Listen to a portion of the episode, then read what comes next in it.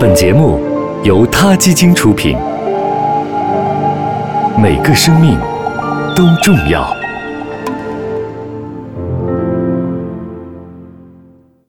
欢迎收听今天的他 Radio，获取每天最新节目推送，请关注他 Radio 微信公众号，不仅有音频文字版，还有更多关于动物的精彩资讯哦。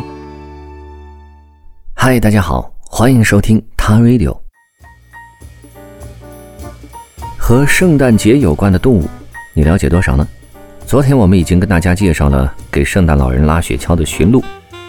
不过只知道圣诞驯鹿其实是个比较 low 的境界啊，所以今天的 t a Radio 为大家专门准备了更深入的圣诞动物话题。好了，话不多说，让我们来看一看那些诗歌、神话，还有圣经里是怎样记录圣诞动物传说的吧。在很多信仰基督教的国家里，都有这样一个古老的传说：人们相信，从圣诞前夜的十二点开始。到圣诞节那天的凌晨，动物们都会开口说话。在这段神奇的时间里，不论什么样的动物都可以互相交流。传说上帝让动物们开口说话，是为了让动物们能够表达对耶稣新生的祝福。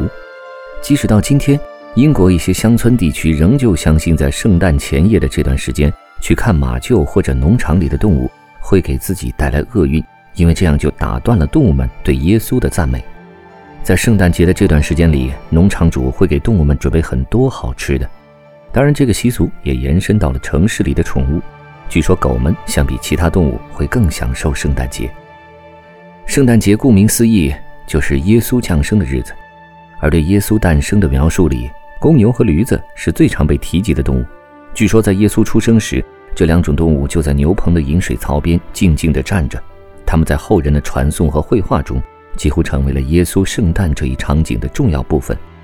另外，由于耶稣诞生的消息是由一位牧羊人首先察觉并告诉大家的，所以绵羊也总是出现在耶稣诞生的场景里。关于羊，斯堪的纳维亚人更为热衷。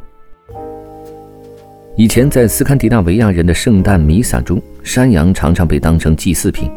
现在的圣诞弥撒中，常用山羊的替代品作为装饰品。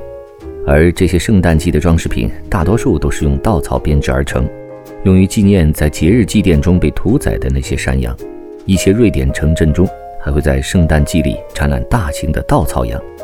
山羊是逃过了一劫，不过保护这些稻草山羊们不被大火摧毁，往往是一场恶战。很多人应该看到过那部让格里高利·派克获得奥斯卡最佳男演员的影片《杀死一只知更鸟》。在圣诞季到来时。知更鸟会因为要在食物匮乏的冬季觅食而格外的活跃，它们那漂亮的红翅膀为雪地增加了一抹鲜艳的色彩。在圣诞节的传统寓意当中，知更鸟的红色胸脯象征着血和耶稣的牺牲。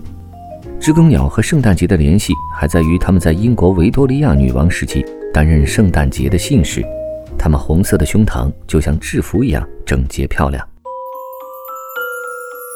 企鹅和北极熊因为生活在冰雪世界里而被视为了现代圣诞节的代表。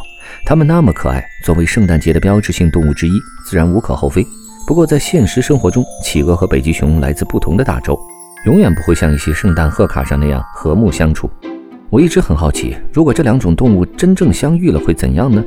实际上，如果它们真在一个大洲的话，我不认为北极熊的周围会有许多企鹅随意活动。就连老鼠都和圣诞节有关。在诗歌《平安夜》的序章里，这样写道：“平安夜到来时，屋子里没有任何一种生灵会是忙碌的，哪怕是一只老鼠。” Twas the night before Christmas when all through the house not a creature was stirring, not even a mouse. The stocking 的确如此，在圣诞节到来之前，你是不是已经放松好了心情，准备和家人朋友们开始狂欢了呢？浓浓的圣诞气氛中，如果有一只动物出现，当然会很亮眼。但是请记得，它们不一定会像我们一样热衷于穿上各种圣诞礼服。另外，也要留心那些圣诞装饰上的丝带、木头、小物件，可能会给动物们带来潜在的伤害。最重要的是，别忘了让他们也能在节日假期中得到不受打扰的休息和好吃的食物，就像我们人类自己所希望的那样。最后，祝愿大家和大家身边的动物朋友们一起。节日愉快，我们下期节目再见。他 Radio，中国大陆第一家动物保护公益电台。在这里，我们讲述动物的喜怒哀乐，尊重生命，善待动物。他的世界，因你而不同。